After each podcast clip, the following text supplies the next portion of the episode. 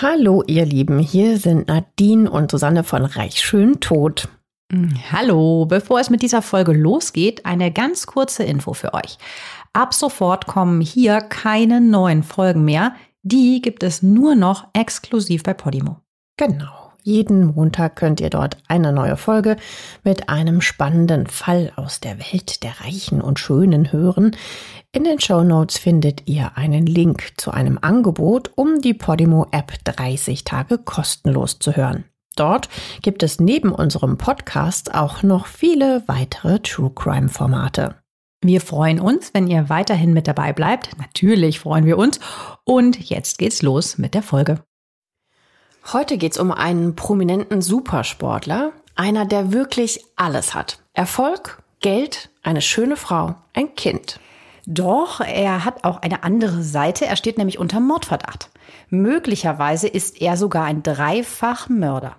Wie genau es zu diesen Anschuldigungen kommt, was dran ist und welche unglaublichen Details bei diesem Fall zutage kommen, das hört ihr jetzt. Und damit herzlich willkommen bei Reich schön tot. Schön, dass ihr wieder dabei seid und wir freuen uns riesig, dass ihr uns wieder zuhört und äh, auch darüber, dass ihr äh, unsere Fälle hört, eure Kommentare reinschreibt. Vielen lieben Dank dafür. Ja, wir lesen es auch und wir nehmen uns auch die ein oder andere Anregung zu Herz. Nochmal kurz zu uns. Ich bin Nadine. Und hi, ich bin Susanne. Wir sind seit gut 20 Jahren, glaube ich, mittlerweile befreundet ja, und wir kennen uns seit der Zahn der Zeit.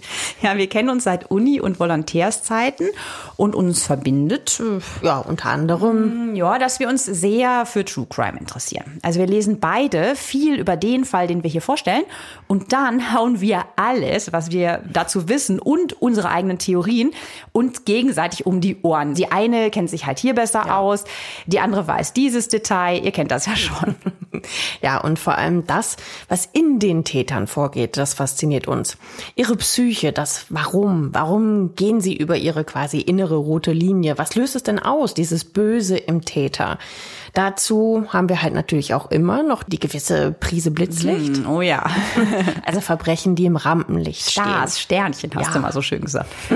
Weil viel Geld, viel Ruhm oder große Bekanntheit im Spiel ist, die haben es uns bei unserem Podcast von Reich schön tot besonders angetan. Ihr Lieben, noch ein kurzer Nachtrag zur Folge von uns. Unsere neuen Folgen erscheinen ab sofort jeden Montag exklusiv bei Podimo. Geht einfach mal auf reichschöntod.de slash Podimo. Dort könnt ihr Podimo 30 Tage kostenlos testen. Und los geht's mit unserem heutigen Fall. Die Hauptperson. Footballstar Aaron Hernandez. Es ist Sommer 2013. Aaron Hernandez 23 Jahre alt. Er ist einer der besten Spieler bei den New England Patriots. Das Team ist auch hier in Deutschland total bekannt. Also jetzt nicht nur wegen ihrer sportlichen Erfolge, also sind super, super, super erfolgreich. Aber glaube ich sechsmal den Super Bowl ja, gewonnen. Die sind das zweitwertvoll eingeschätzteste Team ja. in der NFL. Aber die sind halt eben nicht nur deswegen bekannt, sondern halt auch wegen Aarons Teamkollege Quarterback Tom Brady und natürlich seiner Frau Giselle Bündchen. Hm, ja, Giselle, das Model, natürlich. Ja, also jeder, der sich in den USA auch nur annähernd für Sport interessiert, der kennt seinen Namen. Aaron hat also Aaron Hernandez Namen. Genau. Mhm. Toms auch. Toms auch. Giselles ja. auch. Aber ja. Aaron. Aaron hat zu diesem Zeitpunkt, also im Sommer 2013, gerade einen Vertrag über die unglaubliche Summe von 40 Millionen Dollar unterschrieben. Ja, und er ist dort ein sogenannter Tight End. Das ist eine Spielposition, also er blockt für die anderen Spieler. Ja, und genau dieser Aaron Hernandez wird am 26. Juni 2013 vor ungläubigen Journalisten und laufenden Nachrichtenkameras aus seiner 3 Millionen Dollar Villa in Attleboro abgeführt.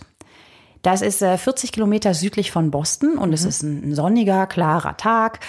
Das ist ungefähr so, wie äh, wenn jetzt hier Müller oder Neuer plötzlich unter Mordverdacht stünden. Und also von der Dimension. Würden, ne? Ja, und die ganze Nation guckt zu. Das ist, das ist unvorstellbar in diesem Moment. Ja. ja, ja, absolut. Also, weil man muss sich das mal vorstellen. Ne? Also vor den laufenden Fernsehkameras wird er in Handschellen abgeführt vor seiner riesengroßen 500 Quadratmeter großen Villa. So grau-weiß. Ja, eher gar nicht so modern, ne? Eher, nee, so, eher so, so ein bisschen mhm. ähm, Landstyle. Ja, genau. Und hier lebt der Aaron gemeinsam mit seiner Verlobten und seiner kleinen Tochter. Und wir beschreiben euch mal, weil das Prozedere, wie er abgeführt worden ist, so ein bisschen komisch ist. Also er wird abgeführt von der Polizei, hat die Hände auf dem Rücken, trägt Handschellen, eine weite rote Jogginghose und ein weißes T-Shirt. Das trägt er aber nicht normal, sondern es sieht so aus, als hätten sie ihm das quasi nachträglich, als sie ihm schon die Arme gefesselt hatten mit den Handschellen, einfach nochmal so über den Körper gestreift. Also so ein bisschen absurd. Dazu noch, wie er aussieht, äh, möchten wir auch euch natürlich nicht vorenthalten. Er ist Profisportler. Er ist ungefähr 1,85 groß und alles an ihm ist halt einfach Masse und Muskeln. Ja. Klar, ne, der ist Footballer und äh, der wiegt 111 Kilo. Also der Typ ist ein Viech. Ja. Der hat äh, ganz kurz geschorene, dunkle Haare mir ist ehrlich gesagt dieser etwas niedrigere Haaransatz so aufgefallen. Ich glaube, der rasiert das so rein, ne? Ja, also mhm. er hat dunkle Augen. Ähm, ja, sein Vater äh, ist aus Puerto Rico gewesen und äh, ja, ein bisschen. Die latinischen Wurzeln. Genau, sieht man, das sieht man. Mhm. Ja. Genau, der hat so ein bisschen getönte Haut, ein etwas längliches Gesicht und, und so, so Grübchen irgendwie, die lassen ihn so ziemlich verschmitzt und jugendhaft aussehen. Ja, und was man halt gerade nicht sieht durch das weiße T-Shirt, er ist auch sehr tätowiert. Also an den Armen und Händen, im Nacken, auf der Brust und am Rücken. Also so wie so ein Bad Boy mäßig. Ne?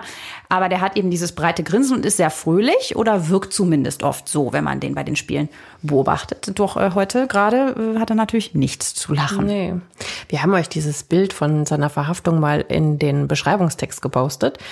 Ja, und hier in diesen Westwoods, wo er lebt, ist halt natürlich alles eher gediegen, ruhig, friedlich. Ja, also, also quasi so einfach so die Sonnenseite des Lebens. So sieht's hier halt alles aus. Ja, also in diesem Teil von Attleboro, da säumen so Villen mit Pools die Straßen. Es ist halt sehr grün und gepflegt und viele Kinder spielen da in den Pools, an den privaten. Mhm. Man hört so gedämpftes Lachen und Eiswürfel im Glas. Also so eine Atmosphäre ist das, die mit Blaulicht äh, absolut gar nichts zu tun hat und schon gar nicht mit Mord, mhm. Mordverdacht. Ja, und in diesem idyllischen Szenario wird halt der vermeintliche Schwerverbrecher Aaron Hernandez abgeführt. Ja, denn der Grund für die Festnahme ist, dass vor etwa einer Woche in der Nähe seiner Villa ein Jogger um halb sechs abends eine Leiche gefunden hat. Mhm. Das Opfer ist 27 Jahre alt und wurde mit mehreren Schüssen getötet. Es stellt sich dann heraus, dass es Odin Lloyd ist, ein semiprofessioneller Footballspieler und Landschaftsgärtner. Und das ist sehr, sehr krass. Er ist der Verlobte der Schwester von Cheyenne. Das ist Aarons Partnerin. Also um das mal abgekürzt zu sagen, Odin wäre Aarons Schwager, wenn alle Beteiligten verheiratet wären. Und Aaron wird jetzt halt eben des Mordes verdächtigt an seinem Schwager in Spee. Naja, und nach der Verhaftung, das konnte sich natürlich jeder schon denken, lassen die Konsequenzen natürlich nicht lange auf sich warten. Die Verantwortlichen bei den New England Patriots werfen ihrem Tight End, also Aaron, ähm, ja, nach nur zwei Stunden nach seiner Verhaftung aus der Mannschaft und einige Werbeverträge werden auch sofort gelöst. Ja, ich meine, mit Mordverdacht wollen die Sportsponsoren und die Verantwortlichen einfach nee. offenbar gar nichts zu tun haben.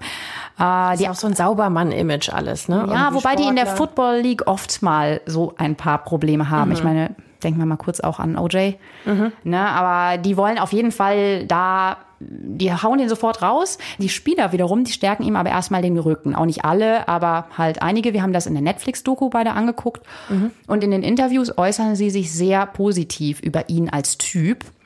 Er ist wohl ja eher nett und lustig und immer so zum Scherzchen aufgelegt, so ein bisschen der Mannschaftsclown, der Aaron. Und auch viele Fans stehen am Anfang fest hinter ihm. Der ist auch bei den Fans super beliebt. Im Netz gibt es dann zum Beispiel den Trend, sich auch in so einem weißen T-Shirt zu posten mit auf dem Rücken gefesselten Armen, dieses, wie er das so drüber gestriffen äh, bekommen hat, wie bei der Festnahme. Das machen die nach. Und die meisten Leute wollen das einfach auch nicht glauben, dass ihr Aaron damit was zu tun hat. Der spendet viel, für Charity. Und der ist so ein bisschen die gute Seele der Mannschaft. Und dass der jetzt so ein kaltblütiger Mörder seines eigenen Schwagers ins B sein soll, das mhm. ist äh, nicht denkbar gerade. Ja, klar. Aber ums Glauben geht's ja bekanntlich mhm. immer nicht. Aber weiter mal mit den Fakten. Wie kommen die Beamten denn überhaupt auf ihn? Ja, das geht ziemlich zügig, denn nur neun Tage nach der Tat stehen sie bei ihm ja schon auf der Matte.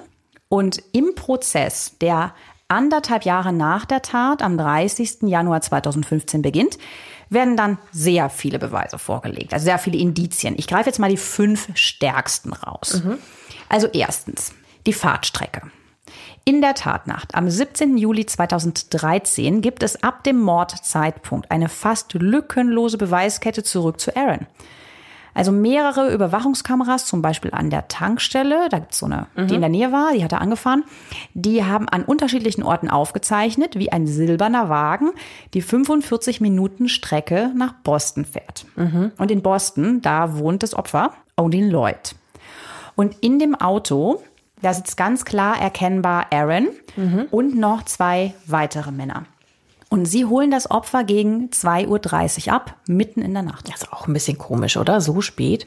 Ja, Odin fühlt sich auch nicht wohl dabei.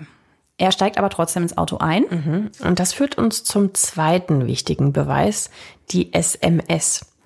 Um 3.22 Uhr schickt Odin aus dem fahrenden Auto eine Nachricht an seine Schwester. Und darin steht, dass er mit Aaron zusammen weggefahren ist und er klingt irgendwie besorgt, weil er schreibt nämlich, nur damit du Bescheid weißt, ich bin mit NFL, steht da. Ich bin mit NFL unterwegs. Ja. Also klingt so, als hätte der so eine ungute Vorahnung irgendwie. Ja, National Football League, also er verschleiert so ein bisschen, aber seine Schwester muss sofort gewusst haben, wen er meint, denn das ist einfach der bekannteste Typ, den er kennt. Und die sind echt dicke, die beiden. Ja, und tragischerweise hat er auch recht mit dieser Vorahnung, denn nur wenige Minuten später ist er tot. Also zwischen 3.23 Uhr und 3.27 Uhr hören Arbeiter in einem Industriegebiet fünf Schüsse. Sie werden auf Odin abgefeuert aus nächster Nähe in seine Brust und seine Seite. Und äh, einen Schuss versucht er noch mit dem Arm abzuwehren. Aber ja, es ist natürlich tödlich. Ja, klar. Ah, wie schrecklich das sein muss. Also die beiden waren ja Freunde, ne? Also beide Mhm. Ja. Schwestern ähm, waren ja mit denen jeweils dann zusammen und klar, haben viel zusammen unternommen. Ne? Ja, klar. Naja, Odin ist ja eigentlich im guten Glauben eingestiegen, ähm, dass Aaron sein Kumpel ist und dass er ihm natürlich klarerweise schon nichts tun wird, obwohl er halt auch ein bisschen diese komische Vorahnung hatte. Ja, und kurz darauf liegt sein toter Körper einfach so quasi wie, wie so weggeschmissen in einer Kiesgrube. Wahnsinn, und das halt nur wenige Kilometer von Aarons Villa entfernt. Also diese geballten Fakten machen die drei Männer im Auto, Aaron und die beiden anderen, ganz klar tatverdächtig. Aber muss jetzt deshalb Aaron der Mörder sein? Nee, natürlich nicht. Das steht noch nicht fest. Aber dazu gleich mehr. Odins Verlobte Shania, das ist die Schwester von Cheyenne, also Cheyenne ist Aarons bald Frau, zukünftig Verlobte und Shania ist ihre Schwester. Die ist jedenfalls völlig durch den Wind, natürlich, die Klar. Freundin von Odin, als sie das vom Tod ihres Verlobten erfährt, äh, so wie auch Odins ganze Familie. Ich meine, das kann man sich ja vorstellen. Ja, ja, total. Ja, stell dir mal vor, du machst dann morgens irgendwie, schaust auf deine Nachrichten auf dem Handy, ja, und, und hast so kryptische Nachrichten von deinem Bruder erstmal drauf.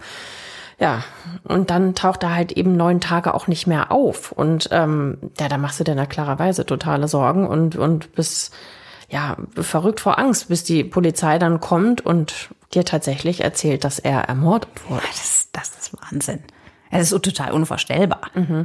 Also man sieht das später auch vor Gericht. Da erscheint auch seine Freundin und Odins Familie und die sind alle immer noch super erschüttert. Die weinen ganz, ganz viel, immer wenn das so die Details dann kommen und so.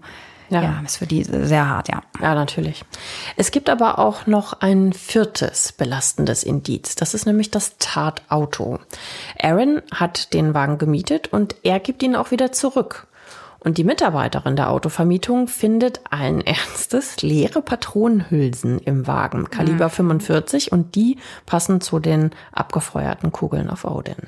Ja, die stecken ja in der Brust und in der Seite der Leiche. Und die finden auch so Kaugummipapierchen von blauem Kaugummi, das an der Tankstelle gekauft worden ist von Aaron, wo es ja eine Überwachungskamera gab. Also wie gesagt, dieses Netz aus Beweisen ist wirklich sehr dicht. Ja, also sie konnten ihm das nachweisen, dass er das blaue Kaugummi gekauft hat und später finden die das im, Im Mietwagen Auto. wieder. Ja. Also wirklich unglaublich. Also beteiligt, da braucht man nicht mehr lange drum rumzureden, ist er wohl auf jeden Fall, Mhm. ja.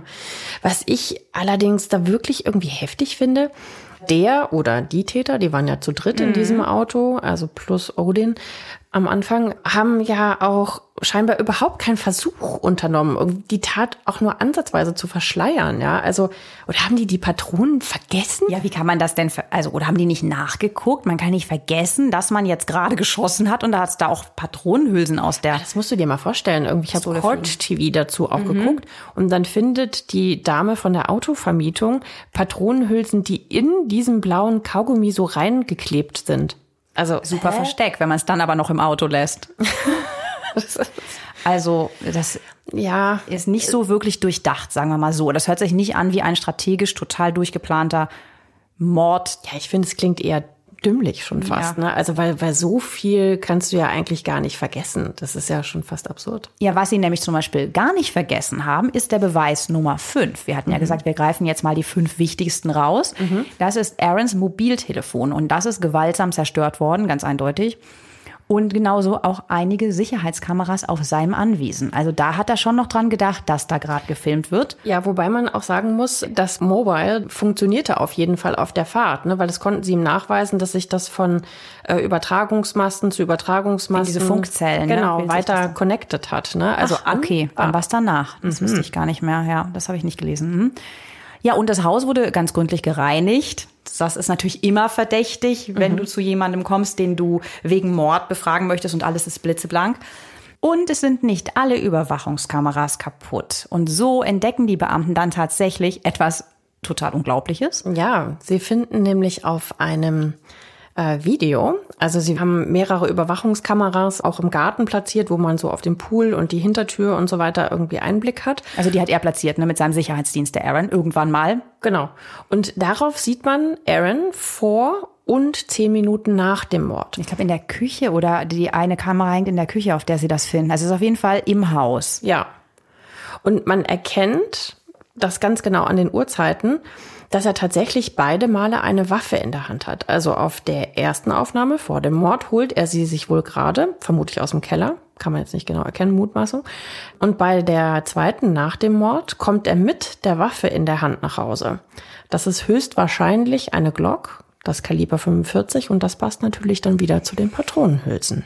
Ja, also das ist wirklich sehr belastend. Mhm. Alles. Das geistert natürlich auch diese Aufnahmen ähm, durchs Netz und auf allen Netz, äh, in allen Netzwerken und auch auf den News-Kanälen wird das gezeigt. Ich meine, wann sieht man schon mal den mutmaßlichen Täter, vermutlich mit der Tatwaffe in der Hand und das alles bewegt auf Material von einer Kamera. Mhm. Das ähm, gefundenes Fressen. Ist gefundenes Fressen und der Typ ist dann auch noch super berühmt, der Erwin, mhm. als Sportler.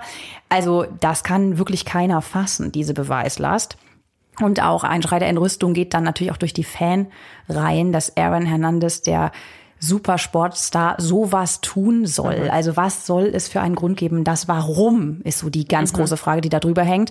Mm, der, der bringt ja damit alles in Gefahr, ne, ja, was klar. er sich aufgebaut hat. Der war ja jahrzehntelang super fleißig, hat trainiert, der hat Riesentalent, der hat sportlichen Ehrgeiz, der ist in einer der besten Mannschaften der Welt, der hat eine grandiose Zukunft vor sich. Warum? Ja, das macht wirklich überhaupt keinen Sinn. Also das ist nur auch so ein Punkt, der mich eigentlich am meisten interessiert. Ja, auch. Das, was kann denn da der Auslöser sein? Ja, irgendwie welches Motiv sollte der denn überhaupt gehabt haben? Der hat ja alles. Und mit 23, also ja. das muss ja schon ja sehr gravierend sein. Aber es gibt ja auch ein paar dunkle Geheimnisse im mhm. Leben von Aaron Hernandez. Ja, schauen wir dazu mal auf Aarons Herkunft.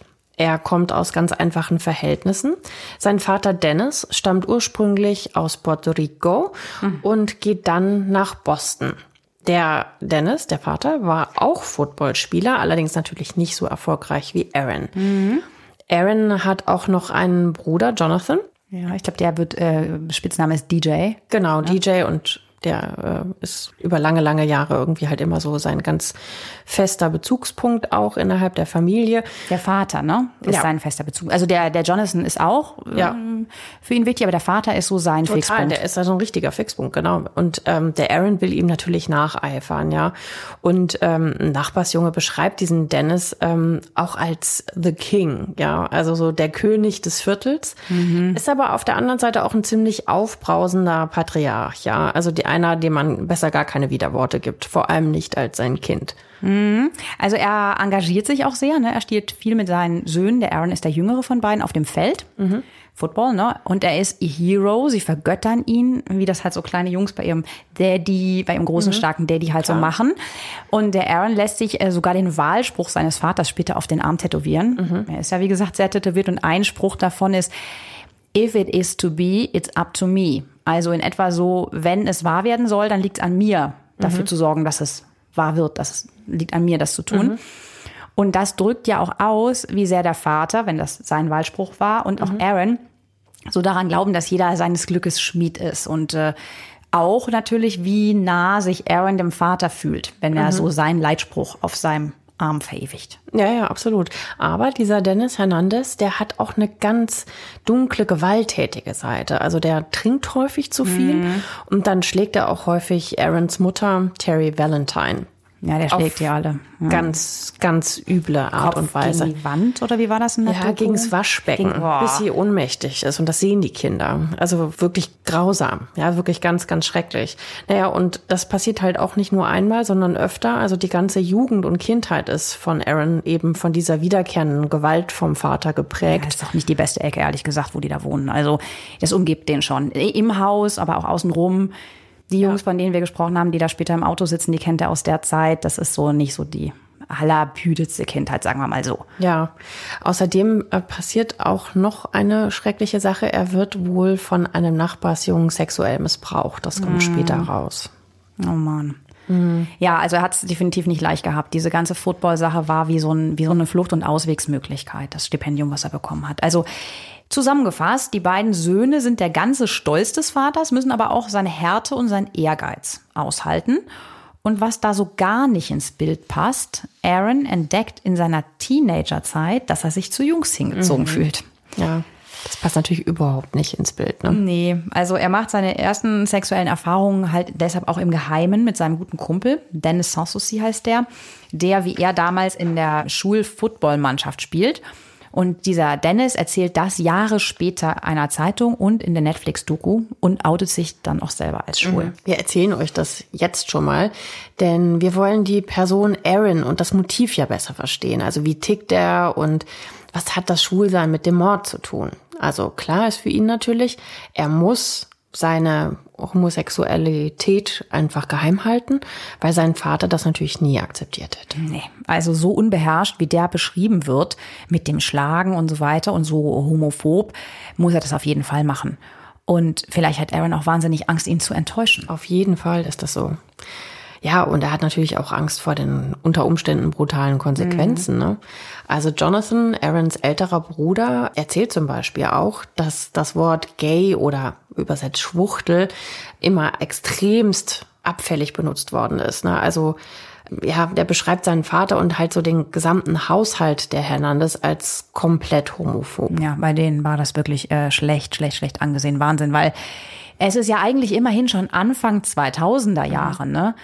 Also ich denke eben auch, dass dieses Umfeld, in dem er war, dieses ganze American Football Umfeld mit diesen ganzen Kerlen, dieses sehr maskuline, das ist jetzt vielleicht auch nicht gerade das Umfeld, in dem man sich so leicht outet. Nee, überhaupt nicht so eine Männerdomäne, ne? So wie bei uns der deutsche Fußball, das ist ja auch häufig so. Ja, also es gibt so, so typisch männliche Sportarten, äh, eben Fußball, Rennsport. Da gilt es dann aus irgendwelchen Gründen als total unmännlich, sich zum Schwulsein zu bekennen, offensichtlich. Und ja, auch heute noch, ne? Ja. Und bei ihm halt eben entsprechend auch. Also Aarons Vater, wegen dem er es ja auch vermutlich so geheim gehalten hat, der stirbt dann überraschend an den Folgen einer OP, Leistenbruch, was glaube ich, hast du gesagt, Ja. ne? als Aaron 16 ist. Und das trifft ihn wirklich schwer, weil trotz aller Strenge, es war eben auch ein ganz enges Band zwischen den beiden. Und er beginnt dann in seiner Highschool-Zeit eine Beziehung mit Cheyenne, seiner späteren Verlobten, mit der er also immer noch zusammen ist, mit der er dann ja auch ein Baby hat zu dem Zeitpunkt der Verhaftung. Die beiden, die kennen sich schon seit der Grundschule.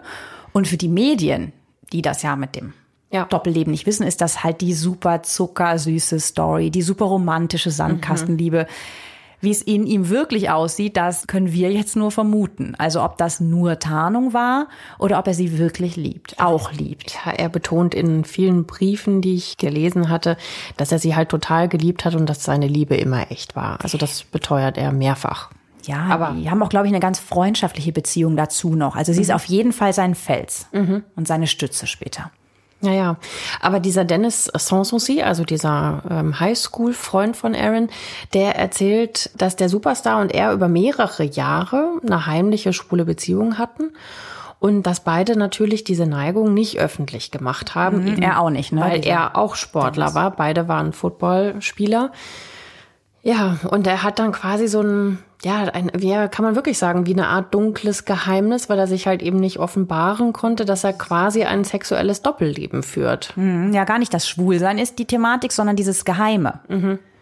Dass das halt keiner wissen darf, ne? Also, ja. Und auch der ähm, Cheyenne offenbart er sich auch nicht. Also er muss eine gewisse Art von Charme gehabt haben, so in dieser Männerdomäne irgendwie das zu offenbaren. Ja, also er kämpft offensichtlich mit sich und hasst sich auch dafür, weil er halt eben auch ganz anders erzogen worden ist. Ja. Das ist schlimm, aber warum erzählen wir euch das so genau? Was hat das mit Mord zu tun? Und das kommt jetzt. Jetzt kommt nämlich Aarons Fastschwager Odin ins Spiel, Odin Lloyd, also das Mordopfer.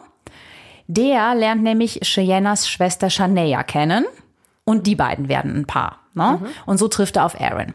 Die beiden Jungs, die damals Anfang und Mitte 20 sind, die verstehen sich direkt blendend. Sie sind beide Footballspieler und Odin, der bewundert den Aaron. Also der ist nicht so starstruck, so, oh, der ist jetzt so berühmt, deshalb finde ich den super, so geblendet von seinem Ruhm, sondern der findet den einfach als, als Typ cool. Ja, und obwohl die beiden ein sehr unterschiedliches Leben haben, Aaron und Cheyenne wohnen ja damals schon in so einer 1,3 Millionen Dollar Hütte. Odin ist wiederum Landschaftsgärtner und nur semi-professioneller Footballspieler bei den Boston Bandits. Naja, und äh, der trägt zum Beispiel Flipflops, die total ausgetreten sind. Also jetzt nichts Schickes oder Marken oder so. Ja, so ganz anders. Ne? Aber Neid ist bei ihm nie ein Thema. Also der Odin, der scheint eigentlich ein super netter Kerl gewesen zu sein, was wir auch in der Doku gesehen haben, wie die ihn alle beschreiben. So, der konnte keiner Fliege ein Haar krümmen. Der kommt von den Virgin Islands ursprünglich und manchmal gehen die beiden Jungs zusammen aus. Die kennen sich eben sehr, sehr gut. Und jetzt, ja, verbinden wir das mal mit dem dunklen Geheimnis. Wer weiß, was Aaron Odin bei so einem Bierchen abends vielleicht auch im Vertrauen mal erzählt hat. Immerhin wird das ja auch sein Schwager werden. Aber dann kippt alles und wir sind jetzt zwei Tage vor dem Mord. Also erstmal ist es eine harmlose Situation. In einer Bar, dem Rumor in Boston, da sieht Aaron den Odin mit zwei Typen zusammenstehen. Also die beiden sind, wir haben ja gesagt, sie sind befreundet, in diese Bar gefahren und Odin quatscht da mit zwei Typen. Total harmlos eigentlich. ne? Total harmlose Situation, normaler Abend. Überwachungsbilder übrigens auch davon und äh, man sieht, dass es total harmlos war. Ja, also der Aaron beobachtet den Odin eben mit diesen Typen quatschen und mit diesen beiden Typen hatte er, also Aaron, vorher eine kleine Auseinandersetzung. Auch da nichts Dramatisches. Die haben sich jetzt nicht die Nasen eingehauen, aber ja, so ein bisschen blöd angeredet und so. Also er hatte eine kleine Auseinandersetzung und der Aaron, der trinkt ab und zu mal gerne auch ein bisschen mehr. Also man, manche sagen auch, er hatte auch Alkoholprobleme, der schlägt über die Stränge und der nimmt auch Drogen.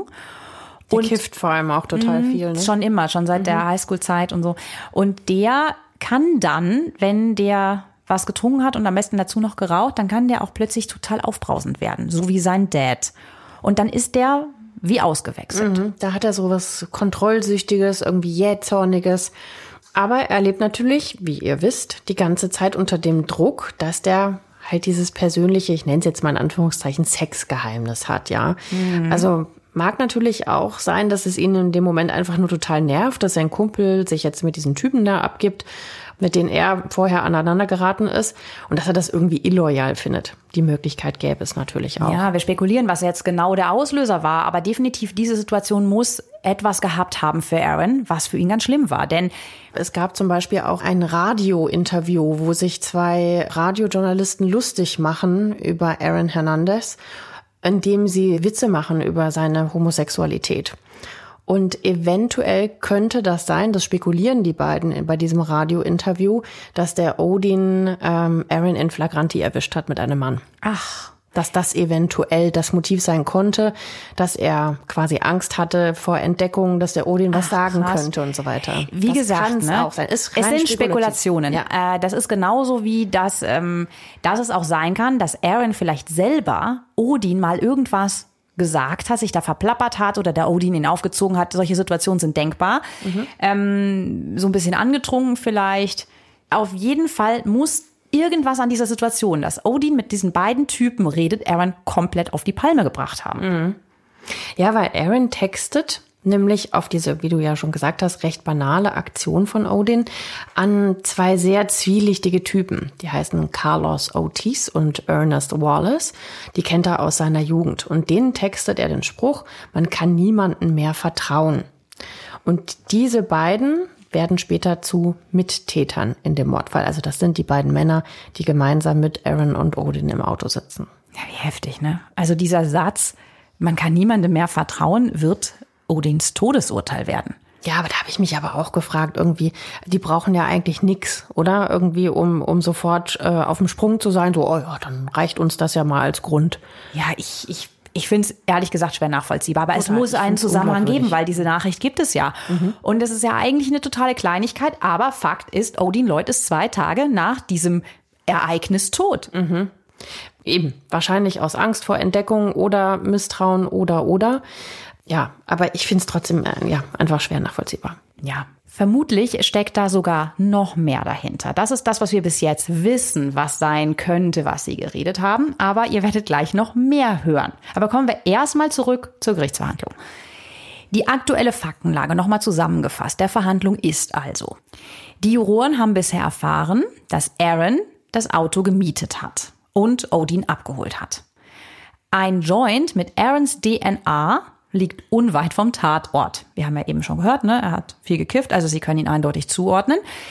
Die Jury hat das Videomaterial gesehen, in dem er die Waffe, sehr vermutlich die Tatwaffe, in der Hand hält. Und die ganzen anderen schwer belastenden Indizien auch, die haben sie alle gehört. Mit dem Handy, was sich immer in diese Funkzellen eingewählt hat Genau. von, von Aaron. Mhm.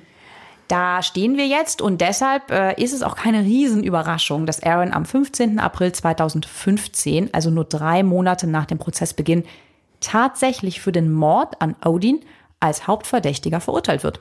Er selber plädiert allerdings auf unschuldig. Sein Anwalt Michael Fee behauptet, Aaron ist nicht der Mörder, er ist quasi nur Zeuge eines schrecklichen Verbrechens. Aber die Jury verurteilt den NFL-Star zu einer lebenslangen Haftstrafe ohne Aussicht auf Berufung. Die beiden Mittäter, Carlos Ortiz und Ernest Wallace, bekommen jeweils viereinhalb Jahre. Also wirklich nicht viel, ne? Nee. Das ist ja eher ganz eindeutig dann, dass er als Haupttäter angenommen wird.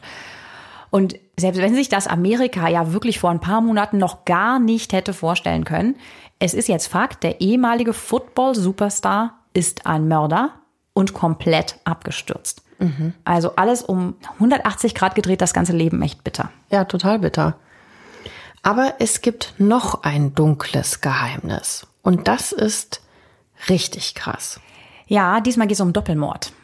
Also Aaron, der ja jetzt ein verurteilter Mörder ist, wird zwei Jahre nach dem Mord wieder angeklagt. Er soll Daniel Diabreu und Safiro Furtado in Boston erschossen haben. Glaubt man der Anklage, tötet Hernandez die beiden Männer am 16. Juli 2012, also lange vor der Tat an Odin. Und das war wieder so ein banal klingender Grund. Da soll es so gekommen sein, dass die Männer den Footballer, also den Aaron, in einem Nachtclub angerempelt haben und der hat sich dabei so den Drink übers Hemd geschüttet.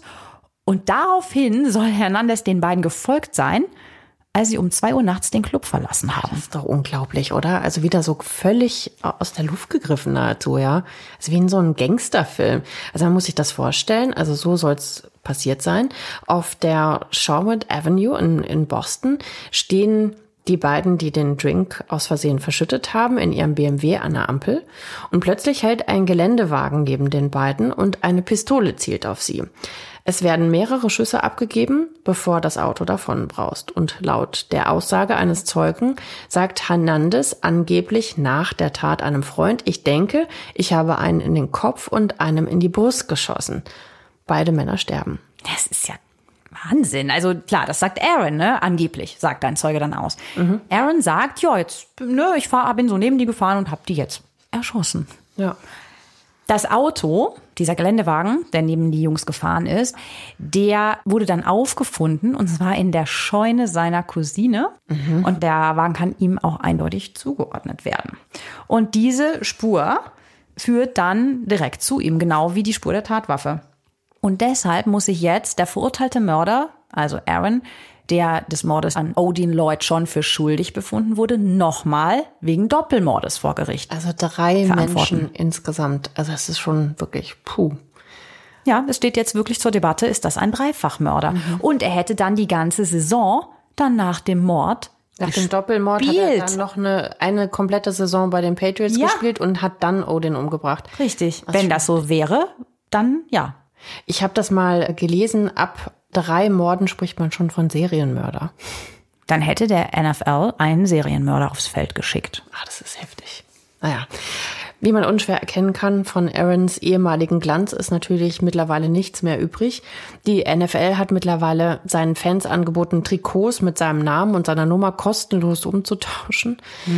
Und äh, sein Name wird auch aus der Football Hall of Fame gelöscht. Und es ist auch so, dass kurzzeitig total seltsam so ein komischer Fan-Ruhm, da die Trikotpreise extrem hochgehen. Also die Trikots, weil sie ja aus dem Verkehr dann gezogen werden, für über 1000 Dollar dann im Internet gehandelt. Okay. Mit seinem Namen. Also manche wollen es dann genau kaufen, nicht die Fans, sondern die so ein bisschen an diesen makaberen teilhaben wollen. Die geben es nämlich genau nicht zurück, sondern kaufen dann die Okay. Trikots auf.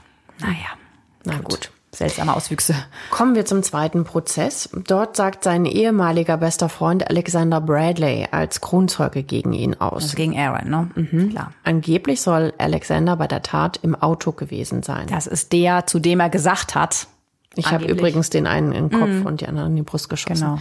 Der Alexander beschreibt den Tathergang und belastet Aaron schwer. Außerdem behauptet er sogar, dass Aaron ein Jahr später, Also ein Jahr, nachdem er den Doppelmord begangen haben soll, also 2013, dann. genau, auch auf ihn geschossen haben soll, aus Angst vor seiner Mitwisserschaft. Also wollte er ihn auch noch töten. Ja, hat er auch versucht. Also er hat auf ihn gezielt. Das wären dann vier Morde, wenn Ja. das geklappt hätte. Ja, er überlebt, schwer verletzt. Man sieht das auch, wenn es euch interessiert, könnt ihr euch das auch nochmal angucken. In der Doku sieht man den Typen und der hat halt wie so einen, ja, schon deformierten Schädel quasi. Mm, ja. Das sieht auch so aus, als hätte er ein Glasauge, das weiß ich aber nicht genau. er hat das sieht- rechte Auge verloren. Ja, okay. Also ist das bestimmt ein Glasauge, ja. Ja. Ja, also es ist richtig gangstermäßig so langsam, ne? Also was da alles so an Untiefen rauskommt. Vogelwild, ehrlich gesagt. Also die Sümpfe werden da immer tiefer. Und dieser Alexander Bradley ist ein äh, stadtbekannter Drogendealer aus Boston. Und laut seiner Aussage eben hat auch er immer den Aaron schon sehr früh immer gut mit Marihuana versorgt und die beiden haben auch zusammen Gras geraucht, auch früher schon, als sie jung waren. Und Alexander hat auch Zugang zu jeder Art von Waffen. Also ja, wir können uns den Typen jetzt in etwa vorstellen. Ja, aber weil er halt eben auch nicht besonders vertrauenswürdig ist und weil die Beweise nicht ausreichen, wird Aaron in diesem Fall bereits nach sechs Tagen am 14. April 2017 freigesprochen. Also er wird des Doppelmordes für freigesprochen, für unschuldig äh, erklärt und ist im Gericht natürlich extrem erleichtert. Ja. Allerdings wirft dieser zweite Fall die sehr berechtigte Frage in puncto Motiv natürlich wieder auf. Ja, wusste das Opfer des ersten Mordes, also Der Odin? vielleicht etwas über diesen Doppelmord? Also könnte es so gewesen sein, dass es eine Verbindung zwischen diesen Morden gibt, nämlich dass das Geheimnis um Aarons geheimes Sexleben vielleicht nicht der Grund war, sondern irgendetwas, was mit diesem mysteriösen Doppelmord 2012 zu tun hatte, was vielleicht Odin wusste. Möglich. Das sind Vermutungen, ne? Das sind echt Vermutungen, aber es könnte ja sein, dass der potenzielle Mitwisser, der Odin Lloyd, deshalb sterben musste. Wenn er da mit diesen Typen steht. Also der Aaron hat ja quasi mehrere Dinge zu verbergen und bei denen Schiss, dass es rauskommt. Ja, er ist es nicht gewesen offiziell mit dem Doppelmord, aber irgendwie verwickelt war er ja nun auf jeden Fall. Zumindest kann man es ihm nicht nachweisen, dass es war. Dann diese Sexsache, also es ist Spekulation, aber das wird alles dermaßen in den Medien jetzt natürlich hochgekocht. Ne? Natürlich. Also Aaron Hernandez beschäftigt ja die Öffentlichkeit ähm, insgesamt ab seiner Festnahme bis jetzt schon vier Jahre mit dieser wilden Geschichte. Mittlerweile ist er zu dem Zeitpunkt dann äh, 27 zum Ende von dem zweiten Prozess und sitzt immer noch wegen Mordes ein, natürlich, lebenslänglich. Und zwar in einer Einzelzelle im Gefängnis im Sousa Baranowski Correctional Center in Lancaster. Und dann erschüttert nur fünf Tage nach dem Freispruch von diesem Doppelmord die nächste Nachricht, die letzten treuen Fans von Aaron. Wenn es noch welche gab, ja. Er hat sich umgebracht. Selbstmord mit dem Bettzeug. Das hat er an seine Zellenfenster befestigt und hat sich damit erhängt. Ach man, Hm, Ja, ganz makaber. ja, tragisch einfach. Ja, und noch makaberer, er hat sich ähm, mit roter Tinte einen Bibelvers auf die Stirn geschrieben. Okay. Und er hinterlässt drei Abschiedsbriefe, einen an seine Verlobte Cheyenne. Und in dieser Notiz nennt er sie seine wahre Liebe und Seelenverwandte. Und er schreibt ihr, erzähle meine ganze Geschichte, aber zweifle nie daran, wie sehr ich dich geliebt habe. Scheint ihm ein großes Anliegen gewesen zu sein, ne, das nochmal deutlich Weil er ist sich klarzustellen. wahrscheinlich jetzt im Klaren darüber, was dann noch irgendwie alles berichtet wird, jetzt nach seinem Ableben. Ne? Er will jetzt auch einfach mal, glaube ich, so, so Großreine machen. Also jedem noch so das sagen. Ja, aber er sagt auch so krude Sachen, sowas wie, es war eine höhere Macht, der Plan des Allmächtigen, Okay. nicht meiner. Also, Naja, er überhöht es ein bisschen, ne? ja. Also, egal wie, es ist auf jeden Fall trotzdem total tragisch. Ja, das ist es. Aber wenn man jetzt mal ein bisschen die Zeit vorspult, der ähm, Cheyenne geht's heute gut. Was das macht ist die? jetzt ja sieben Jahre her, der, der Mord. Die ist wieder liiert und hat noch eine zweite Tochter bekommen. Ah, okay. Aber sie hat Aaron nie vergessen und denkt auch regelmäßig äh, an seinem Geburtstag zum Beispiel an ihn und schreibt das auch auf ihren Instagram-Profil. Ja, gut, die kannten sich halt ewig, ne? Wir haben gehört, das ist eine Sandkastenliebe, also die werden einfach eine ganz, ganz starke Verbindung haben. Und man sieht es ja auch während des Prozesses, wie unverrückbar die an seiner Seite steht. Ja. Äh, nur mal kurz die äh, zur Erinnerung, äh, ihre Schwester äh, sitzt in derselben Bank. Und da sitzen zwei Schwestern in der Bank. Die eine steht auf der Seite des Mörders, die andere ist die Verlobte des Opfers. Ja, sie sitzen eben nicht auf einer Bank, sondern auf äh, separaten Echt? Bänken, weil Okay, die gut. Schwester sich auf das Lager ähm, der Odin-Familie schlägt. Die äh, hat gar keinen Kontakt mehr zur Schwester und äh, sitzen wirklich separat. Aber die im- sitzen im, selben Gericht, also vom Natürlich, äh, ja, ne, klar. Die Schwestern. Aber die machen das halt so ganz demonstrativ, ne? Mhm, okay. Ich bin Aarons Frau, ich sitze auf seiner Seite. Ich bin die ehemalige Freundin von Odin und ich sitze mit seiner Familie ganz weit weg von dir. Also schon auch, äh, ja, wie so eine Familientragödie, ne? Mhm. Dass die beiden Schwestern halt eben auch so stark davon betroffen waren. Und die waren früher sehr eng miteinander. Ja, man hat doch auf dem Material von den Kameras, die ja überall im Haus hingen, ja auch gesehen, wie die sich mal ganz innig umarmen. Und da eigentlich ganz süß miteinander waren. Ich glaube, die sind altersmäßig auch gar nicht weit auseinander gewesen. Also, ja, hat das wirklich einen richtig, richtig schlimmen, tiefen Keil durch diese ganze Familie getrieben, dass es jetzt auch genau noch ein Verwandter oder fast Verwandter von Aaron war, das Opfer. Es gibt aber noch etwas, was nach dem Tod total interessant ist. Die Familie von Aaron willigt ein, sein Gehirn untersuchen zu lassen. Also das heißt, das äh, Gehirn wird ihm entnommen und ähm, dann stellt man halt unglaubliche Sachen fest. Und die könnten eventuell sogar was mit dem Mord zu tun haben, diese Ergebnisse von der Analyse des Gehirns. Er hat nämlich schwere Hirnschäden tatsächlich davon getragen, von seinen langen, langen Jahren als Footballspieler. Er litt nämlich an chronisch traumatischer Enzephalopathie. Schwieriges Wort. Schwieriges Wort, abgekürzt CTE. CTE, genau. Einfacher. Vermutlich werden diese Schädigungen eben durch dieses harte Aufeinanderstoßen beim Footballspiel, also wenn die mit ihren Köpfen, also Helm an Helm krachen, da wird das Gehirn quasi so stark von vorne nach hinten geschüttelt und stößt quasi an die Schädeldecke an, dass es da ähm, zu Verletzungen kommen kann. Also auch deformiert quasi. Total. Also er hat richtig äh, schwere Deformationen und richtig irreparable Schäden davon getragen. Es gibt eine Forscherin, die Dr. Anne McKee, die ist Direktorin eines Centers, das sich eben nur mit CTE beschäftigt in Boston an der Uni. Und die hat schon hunderte solcher Hirne auf diese Erkrankung hin untersucht. Und die meint, das Gehirn von Aaron, der zu dem Zeitpunkt ja 27 ist, das hat so massive Schädigungen, wie sie das bislang bei Verstorbenen diesen Alters noch nie gesehen hat. Also sie diagnostiziert in seinem Gehirn die zweithöchste Stufe der Krankheit, schon mit 27. Ja, und man muss noch dazu sagen, CTE bedeutet, dass das Hirnareal deformiert ist, das für Erinnerungsvermögen, Verhaltenssteuerung und Impulskontrolle verantwortlich ist. Und die möglichen Symptome sind Stimmungsschwankungen, Aggression, Depression und Demenz. Ja, da klingelt's bei uns, ne? Mhm. Also wenn wir jetzt daran denken, dass Aaron diese plötzlichen Ausflipper gehabt haben wegen soll, nix, ne? wegen gar nichts, total aufbrausend manchmal wurde. Ich habe gesagt, die Spielekollegen beschreiben ihn als manchmal wie ausgewechselt, vor allen Dingen mit Alkohol. Mhm. Da, da bei ihm kam es ja wirklich ganz klar zu Überreaktionen. Also einmal haben ihm zwei Typen einen Drink übergeschüttet, plötzlich wird er eines Doppelmordes angeklagt weil danach diese zwei Typen seltsamerweise erschossen sind. Man kann es ihm nicht genau zuordnen. Ja. Im anderen Falle eine totale Lappalie, wir haben es gehört. Und er reagiert total über, weil Odin mit diesen Typen redet ich finde, die Symptome, die du der wirkliche Auslöser gewesen sein soll. Aber ja. Ja, wir spekulieren klar. ja, aber die, sagen wir mal, wir setzen jetzt hier auch Puzzleteile zusammen. Mhm. Und das, was du sagst an Symptomen, das, Passt was. das wie die mm, Faust aufs Auge, ja, ne? was also CTE das, zugeschrieben wird. Das, genau, das wird nämlich auch immer mal wieder erwähnt, dass das eventuell tatsächlich als Krankheit auszulegen ist. Ähm, die dein Verhalten halt so gravierend ändert. Mhm. Also dass er, also jetzt übertrieben gesagt, gar nichts dafür konnte, sondern dass es unter Umständen eine Folge dieser, dieser CTE-Geschichte gewesen ist. Ja, und wenn er dazu die zweithöchste Stufe dieser Krankheit jetzt schon hat. Ja, um das nochmal äh, dazu zu sagen, tatsächlich leiden vor allem Boxer und Footballspieler an diesem CTE und bei 100, 100 von 110 getesteten ehemaligen Footballspielern wird dieses nach dem Tod CTE, untersucht, ne? Ja, mhm. untersucht, weil es ist auffällig, äh, wie viele äh, Selbstmorde es beispielsweise bei ehemaligen Footballspielern gibt. Ja, du hast ja eben auch als ein Symptom Demenz, ähm, äh, mhm. Depression ja. genannt. Demenz auch, aber Depression. Ja. Also diese ganz krassen Stimmungsschwankungen, nicht nur so ein bisschen. Mhm. Ja, nachdem diese also echt alarmierenden medizinischen Details ans Licht kommen, reichen die Anwälte von Hernandez sofort Klage gegen die NFL ein und gegen den Football-Helmhersteller. Mhm.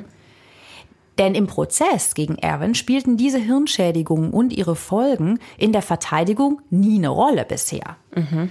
Erst im Rückblick liegt es ja jetzt nahe, ne, dass man da eben, wie ich ja sagte, das Puzzle so ein bisschen zusammensetzt in Bezug auf die Stimmungsschwankungen. Denn ja, da schließt sich so ein bisschen der Kreis, ne? auch der Zusammenhang zwischen dem bewiesenen Mord, dem Doppelmord. Ja, absolut. Aber was meint ihr? Wie beurteilt ihr diese Fakten? Äh, Wäre das für euch ein plausibles Tatmotiv? Könnte das CTE eventuell eine Rolle gespielt haben? Was meint ihr? Ja, also was sind eure Kommentare? Postet uns das äh, total gerne hier rein beim Apple Podcast oder schreibt uns an unsere Adresse an reichschöntod.julep.de. Reich schön mit OE zusammen und Tod, also reich schön tot in einem Wort, at julep, J-U-L-E-P. .de. Wir freuen uns. Ja, wir freuen uns über alle Anregungen, Meinungen und Ideen, auch gerne für neue Fälle. Ja, wir sind gespannt von euch zu lesen und wir hören uns. Bis dann. Tschüss.